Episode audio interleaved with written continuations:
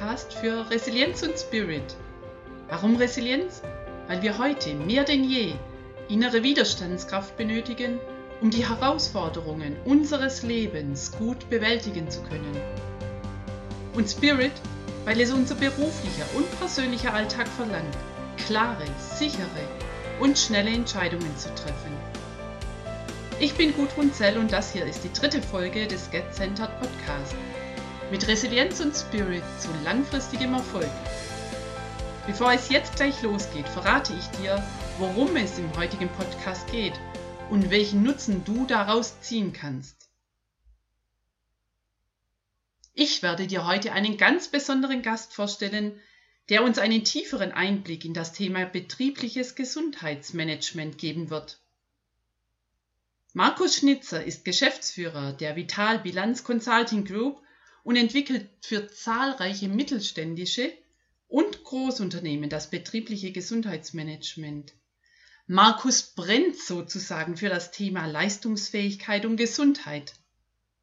Und mit seiner Leidenschaft für den Sport war er außerdem 2008 als Olympiacoach für die österreichische Triathlon-Nationalmannschaft in Peking im Einsatz.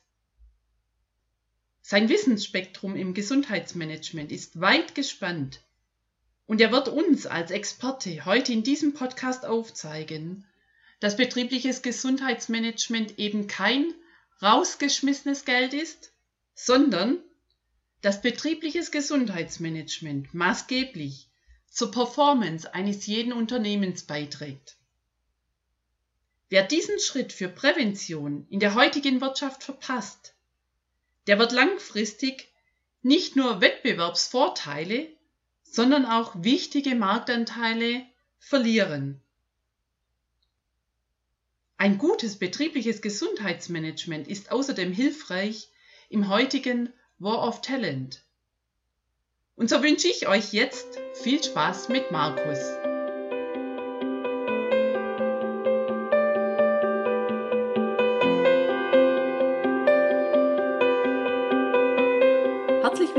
Markus. Schön, dass du heute hier bist. Vielen Dank für die Einladung. Ja, Markus, du bist ja nicht nur Geschäftsführer der Vitalbilanz Consulting Group, sondern du bist ja auch Coach im Profisport. Erzähl uns doch mal ein paar Details über deinen beruflichen Werdegang. Ja, da muss ich ein bisschen korrigieren. Ich war äh, Coach im Profisport bis 2008 zur, zu den Olympischen Spielen in Peking.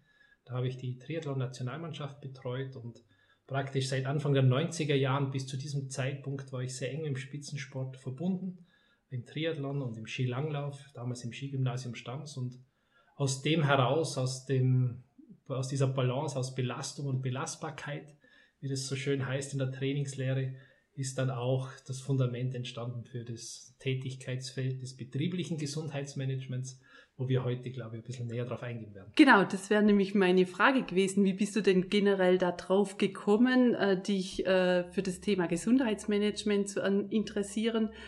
Erzähl doch mal, was fasziniert dich an diesem Thema am meisten und wie war so hier dein Werdegang in dieser Thematik?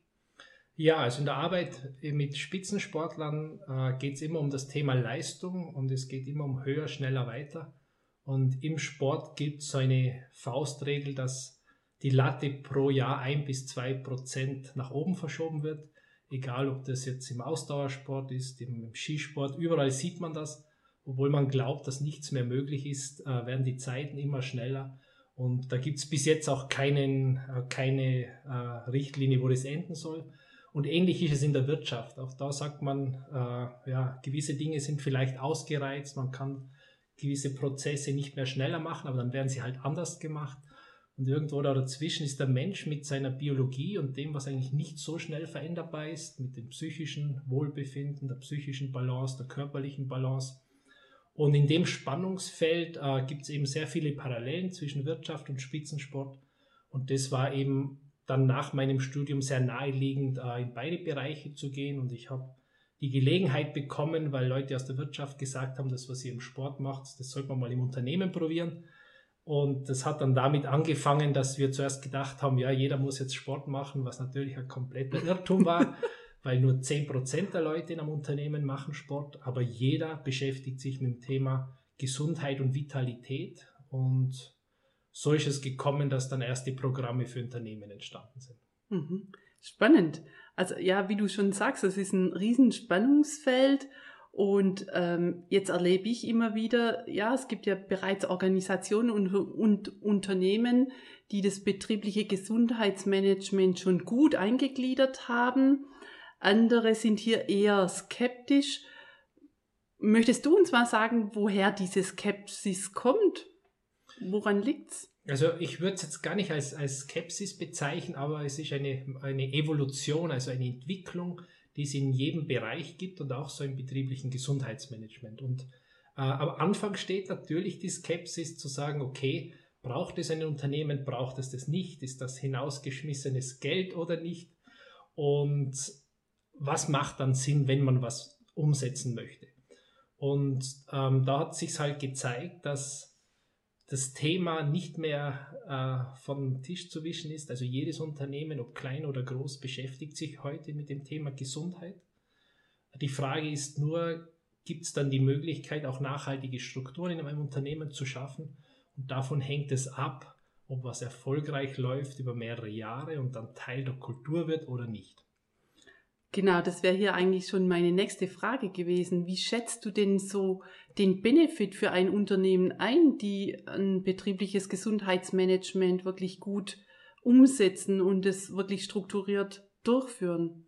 Ja, wir werden uns ja dann auch noch unterhalten, was das heißt, eben gut umsetzen oder auch strukturiert durchführen. Aber grundsätzlich ist es mal so, dass es Studien gibt äh, zum Thema Rücken, wo Leute ab sechs Wochen bis ein halbes Jahr engmaschig betreut werden und wo sich das, also Rückenschmerzen oder auch die Diagnosen um bis zu 80 Prozent zurückfahren lassen, aufgrund dieser engmaschigen Betreuung aus der Physiotherapie raus, aus der Sportwissenschaft. Mhm. mhm.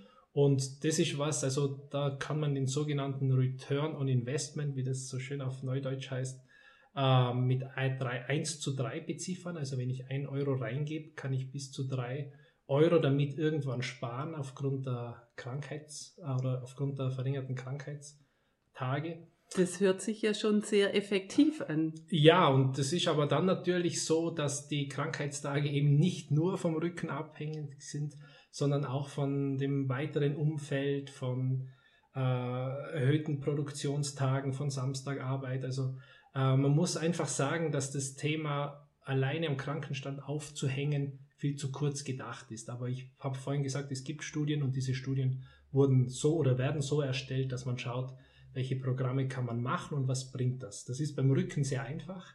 Schwieriger wird das Ganze, wenn es um das Thema Psyche geht, weil da die Einflussfaktoren 24 Stunden, 365 Tage im Jahr sind und nicht nur unternehmensbezogen, wie das übrigens auch beim Rücken ist. Aber da ist es dann noch viel komplexer und deswegen ist der Weg eigentlich ein anderer. Der Weg ist, äh, schafft es das Unternehmen, den Mitarbeitern zu zeigen, dass es für die Mitarbeiter da ist, dass Gesundheit Teil der Unternehmens- und Führungskultur ist. Ähm, und da wird es dann spannend, weil wenn es das ist, dann entsteht Wohlbefinden, Wertschätzung und Gesundheitsmanagement ist ein Beitrag zu diesen Themen. Mhm. Spannend und ich finde den Ansatz auch recht gut. Ja, klar, erst muss ein Unternehmen seine Mitarbeiter mal davon überzeugen. Aber was sind denn so deine Erfahrungen?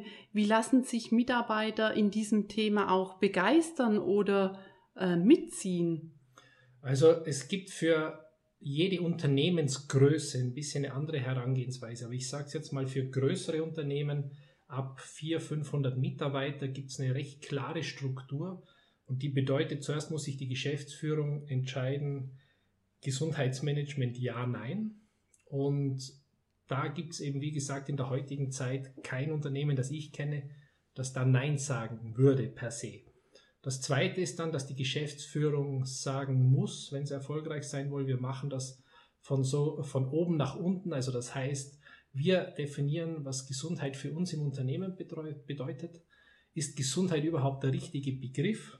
weil Gesundheit, äh, gesund sein heißt oft, ich bin nicht krank und das ist die falsche Definition für Gesundheitsmanagement, sondern es geht viel mehr um, wie wir es auch nennen, Vitalstrategien, die in unterschiedlichen Bereichen Bewegung, Ernährung, Mental, Energie und Umfeld für die Mitarbeiter praktisch dann äh, ja oder die Mitarbeiter entwickeln können.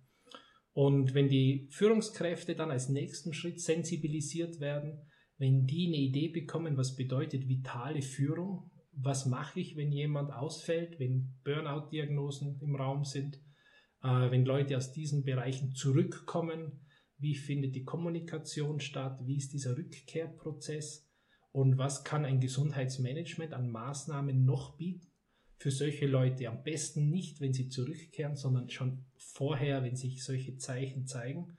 Und auch dafür braucht es Wahrnehmung von Führungskräften und auch dann von den Mitarbeitern. Mhm. Und wenn das sensibilisiert ist, kann man, so ist es, so steht es im Lehrbuch, äh, aufgrund von Analysen dann ableiten, was das Unternehmen als erstes, als zweites, als drittes macht. Ähm, und das ist aber in der Praxis oft so, dass es gibt ein gewisses Budget und in dem Budget gibt es Prioritäten. Und dann sagt man zum Beispiel, man fängt mit dem Thema Bewegung an, ähm, geht dann in den Bereich Ernährung, in das mentale Umfeld bis hin dann eben ins Unternehmensumfeld. Mhm. Also dann verstehe ich richtig, es braucht immer erstmal so diesen Top-Down-Ansatz. Die Geschäftsführung und das Management muss hinter dieser ganzen Sache wirklich äh, direkt und gut dahinter stehen und dann auch äh, einen gewissen Enthusiasmus auch auf Mitarbeiter übertragen und die dann einfach auch ein Stück weit mitziehen. Habe ich das richtig so verstanden? Ja, also man könnte es auch nochmal so zusammenfassen, wenn die Geschäftsführung und die Führungsebene sagt, das ist für Sie ein gutes Thema, dann können Sie sich ja auch mit guten Anbietern aus dem Gesundheitsmanagement quasi Leistungen einkaufen, wo dann eben sich zeigt oder garantiert ist, dass den Leuten das gefällt. Also das ist ja nicht so sehr die Aufgabe des Managements, das gut umzusetzen, weil da mhm. braucht es Ressourcen, mhm. Äh, also vom Gesundheitsmanager über Trainer.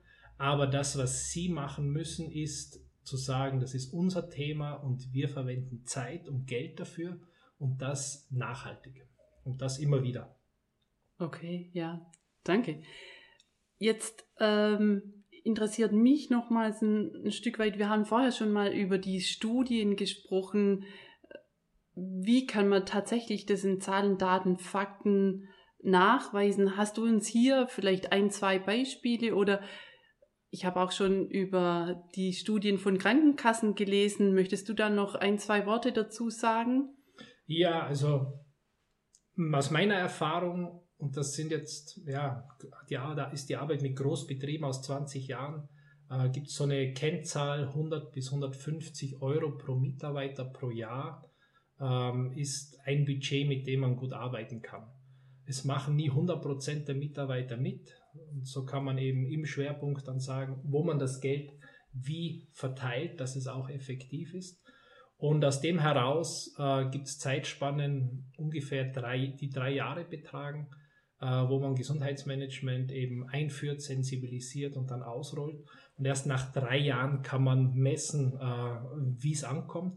Und die Messgrößen sind, und wir haben das mit der ETH Zürich zum Beispiel schon evaluiert, und Messgrößen sind äh, Beteiligung der Mitarbeiter, Kontakte pro Jahr in den verschiedenen Angeboten, mhm. äh, dann die Qualität der Veranstaltungen zu evaluieren und natürlich auch sie in Beziehung zu setzen mit Krankenstandstagen. Nur das ist auch aus der Wissenschaft gesprochen das Allerheikelste, weil äh, eine Produktionssteigerung um 10% hat viel mehr Einfluss auf verschiedene Faktoren wie das Gesundheitsmanagement im besten Fall je haben kann.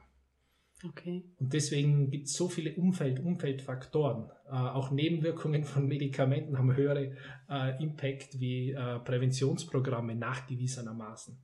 Ähm, deswegen ähm, ist an solchen Faktoren zu messen, wie ich jetzt gesagt habe, das macht dann auch Sinn.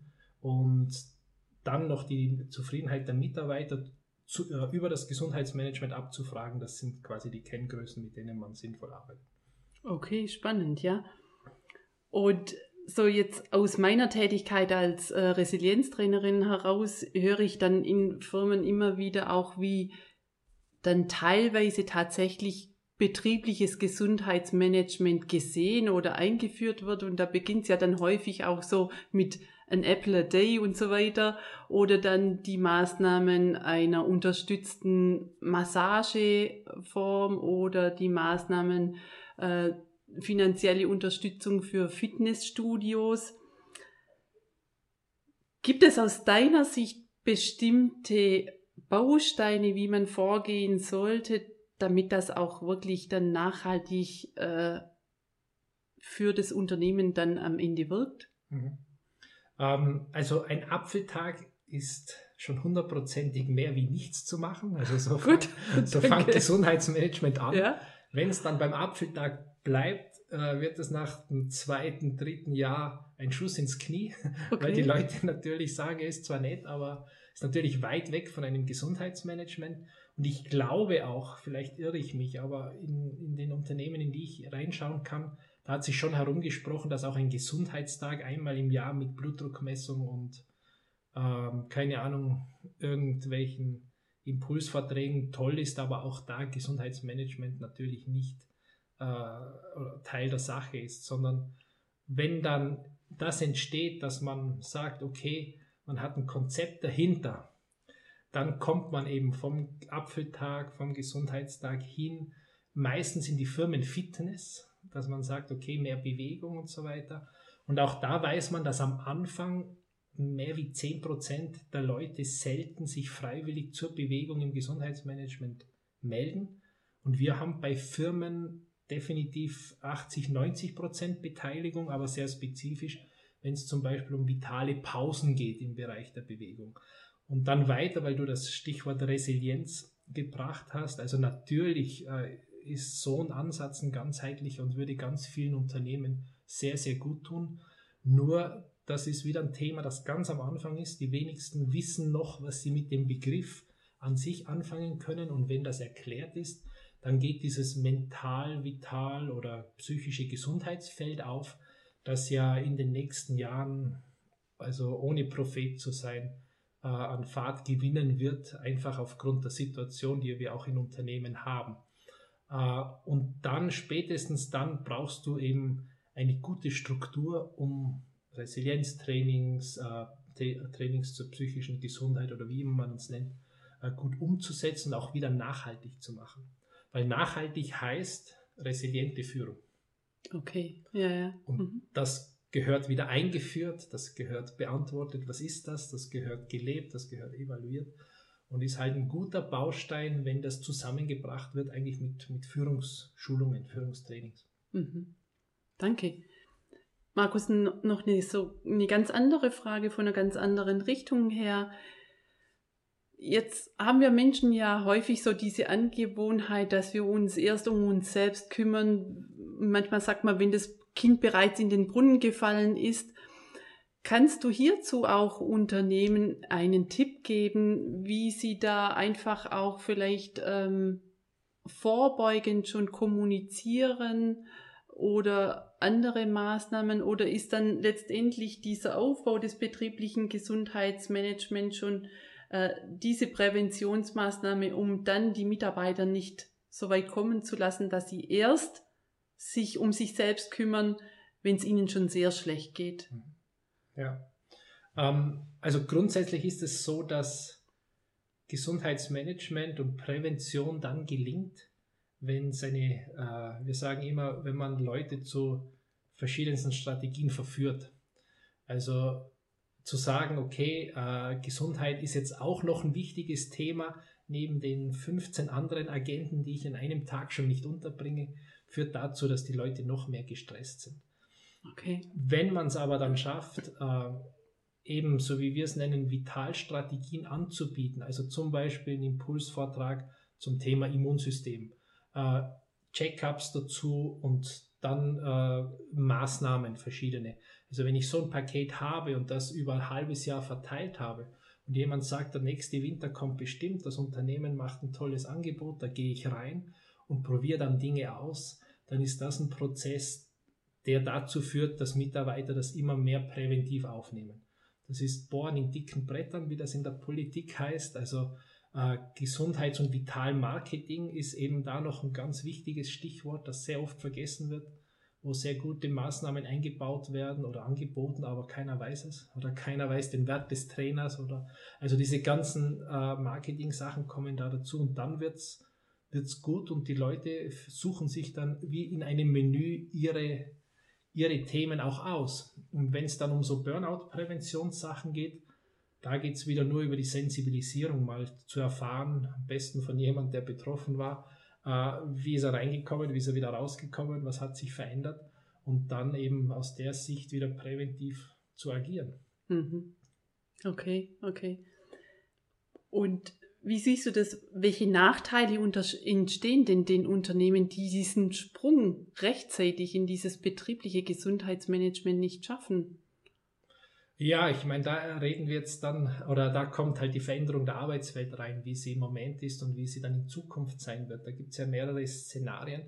Äh, Status heute ist der, dass äh, Fachkräfte immer weniger zu finden sind, dass auch Betriebe, die im Schichtbetrieb arbeiten, immer mehr das Thema haben, dass sie eben ja, händeringend Fachkräfte suchen oder auch Arbeiter und die dann möglichst äh, ja, gut ans Unternehmen binden. Und wenn das das Stichwort ist und die Philosophie, die hat nicht jedes Unternehmen, das habe ich auch gelernt aus Erfahrung, aber wenn Unternehmen das als Strategie hat, die Leute gut zu binden, dann macht eben diese zwei-, dreijährige Gesundheitsmanagement-Strategie, wo die Leute immer wieder Kontakt haben zu den Themen, äh, am meisten Sinn. Und wenn ich es dann nicht mache, verspiele ich eine von mehreren Möglichkeiten, eben ja, das, das, Unternehmen attraktiv zu machen. Da sind wir ja dann gerade bei dem ganz brandheißen Thema War of Talent, was ja gerade überall so, mhm. so heiß diskutiert wird und das spielt ja jetzt hier, so wie du das gerade sagst, ähm, genau die Rolle dann. Ja, also es spielt mit rein. Äh, ich sage auch immer ganz provokant, Gesundheitsmanagement ist immer die zweitbeste Lösung, manchmal sogar die drittbeste Lösung, weil es gibt bessere Lösungen äh, zu mehr Gesundheit, Entspannung und Vitalität beizutragen. Und das fängt beim Gehalt an und geht über zusätzliche Freizeit bis hin zu Schichtmodellen, äh, die praktisch weniger belastend sind. Also das sind alles Dinge, die kann man machen und man hat schon extreme Wirkung auf Gesundheit und Vitalität. Und Gesundheitsmanagement ist halt dann die Klammer, die das ein, ein, ein, einfangt praktisch. Mhm. Mhm. Markus, wir haben vorher schon das Thema Resilienz ganz kurz angeschnitten und äh, wie du weißt, mich interessiert das Thema Resilienz, da ich ja selbst Resilienztrainerin bin und Business Coach. Äh, persönlich interessiert mich das ganz besonders und ich hätte jetzt gern einfach mal deine Sicht zum Thema Resilienz. Welche Bedeutung gibst du diesem Thema? Erzähl doch mal so ein bisschen was aus deiner Erfahrung heraus. Mhm. Ähm ja, also grundsätzlich, wir haben in Unternehmen ähm, Einzelcoaching-Angebote, wo Leute kommen können mit den ganz verschiedenen Themen aus dem Gesundheitsmanagement und da äh, kommt dann das auf den Tisch, was halt gerade wirklich Thema ist. Und äh, Thema in der Gesundheit ist halt meistens oder fast immer, oder ich möchte jetzt sagen immer gekoppelt mit der Psyche. Und dann ist die nächste Frage, okay, wenn es um die Psyche geht, was mache ich dann? Und da sieht man bei den Leuten, dass sie zum einen wenig äh, Überblick haben, was bieten verschiedenste Therapien an, in dem Bereich wir ja nicht arbeiten, sondern präventiv, aber trotzdem, wie funktioniert die Psyche, wie sind die Zusammenhänge zwischen Körper, Geist, diese ganzen Dinge sind viel zu wenig präsent. Und genau da ist für mich eben die Resilienz oder andere, die Salutogenese eben auch, aber wenn wir beim Wort Resilienz bleiben, äh, sind Ansätze, wo Leute sensibilisiert werden für ihre eigenen psychischen und damit auch physischen äh, Ressourcen, die zu stärken. Und bevor ich was stärken kann, das hat schon der Herr Wittgenstein gesagt, die Grenze unserer Sprache ist die Grenze unserer Welt. Und wenn ich nicht mal weiß, was hinter so Begriffen steckt, dann habe ich es auch sehr schwer, da überhaupt was draus zu schöpfen. Und deswegen sehe ich, dass Resilienzangebote äh, in Unternehmen mittlerweile vom Personal zum Beispiel oder Personalabteilung erkannt werden. Also das ist am Schirm. Und die Frage ist immer, wie setzt man es dann um?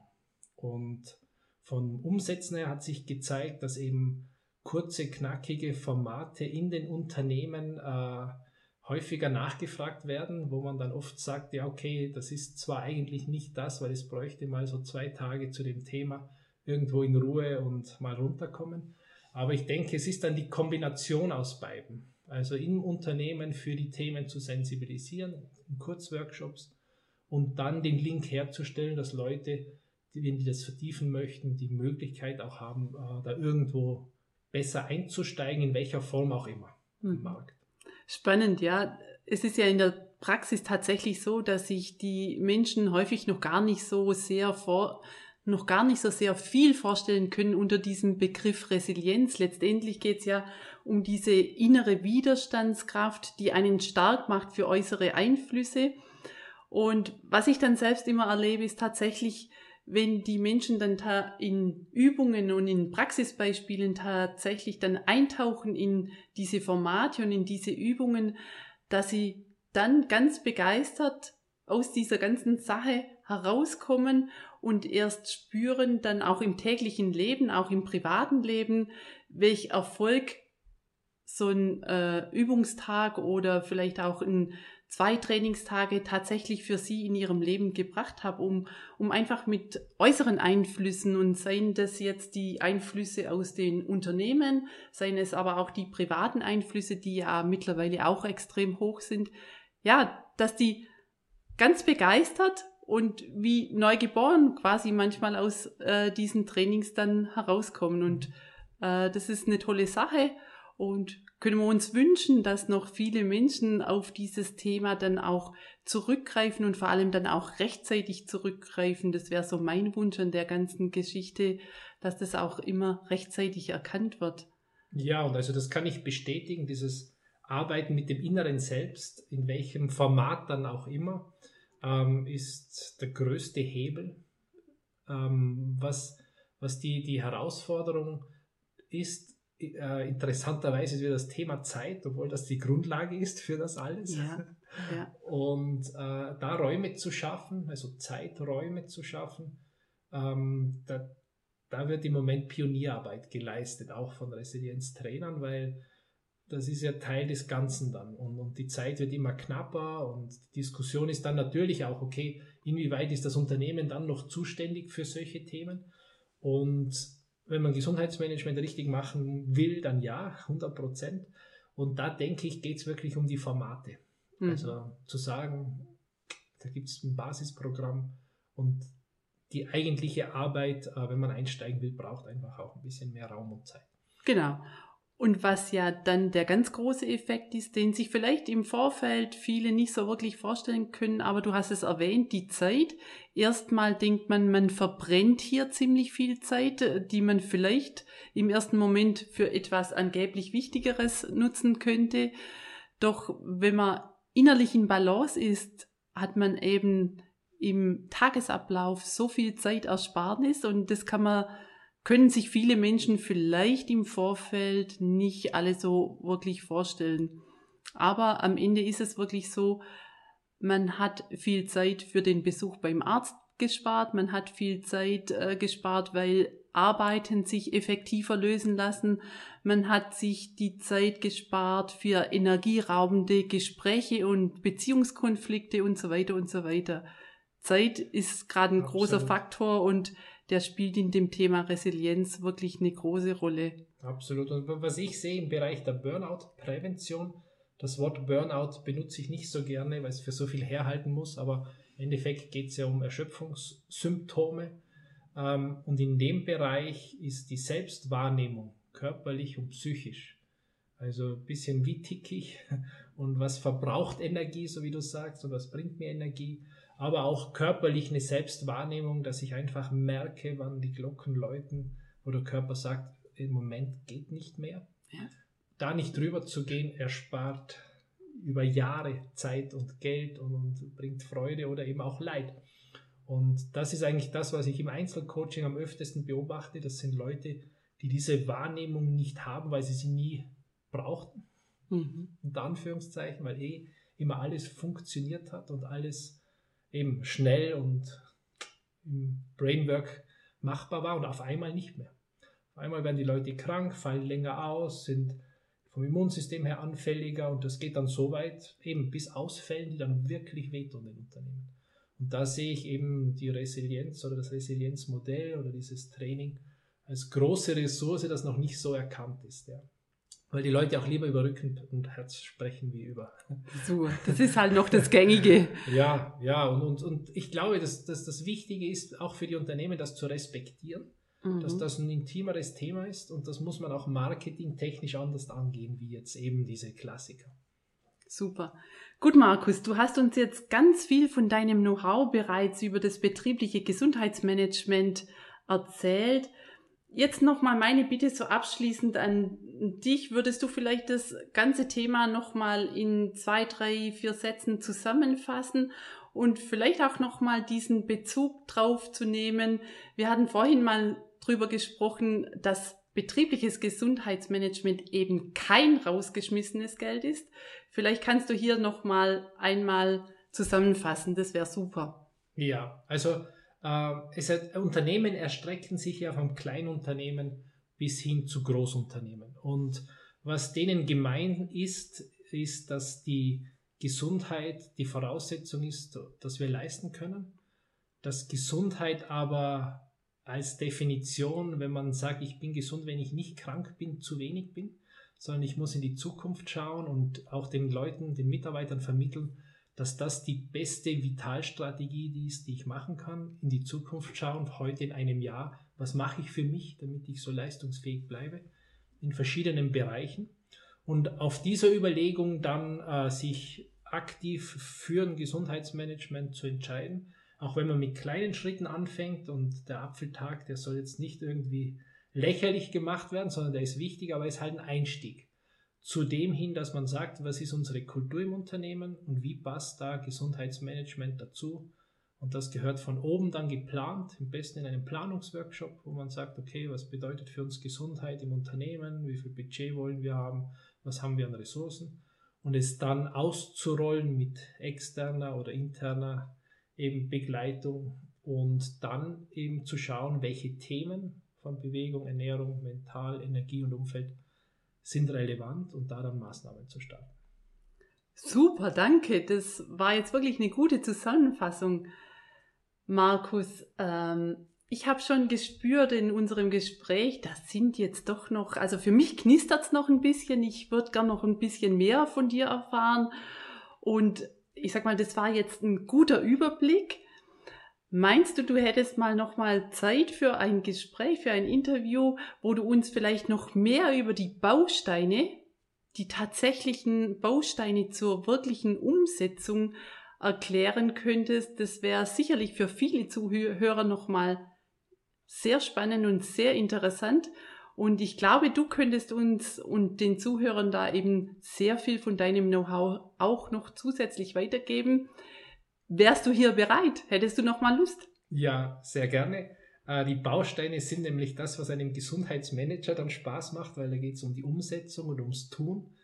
Und das ist ja immer verknüpft mit der Art, wie man kommuniziert und wie man dann Beteiligung schafft. Und das ist ja eine Leidenschaft, das mache ich gerne. Ja. Gut, dann freue ich mich schon jetzt, wenn ich dich in zwei Wochen wieder begrüßen darf.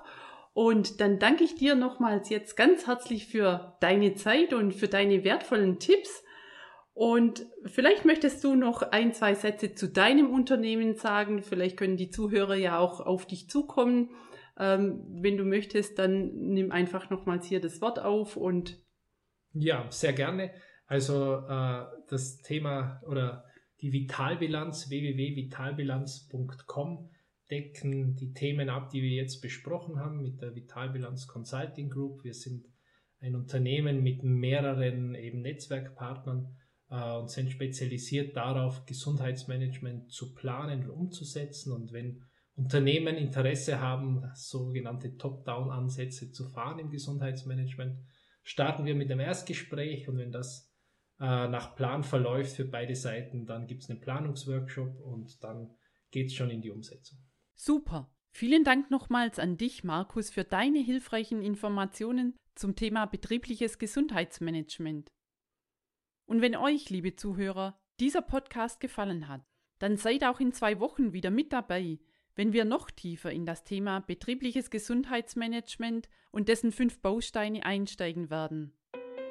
Ich freue mich jetzt über eure Weiterempfehlung und über euren Daumen hoch. Dann bis zum nächsten Mal. Tschüss.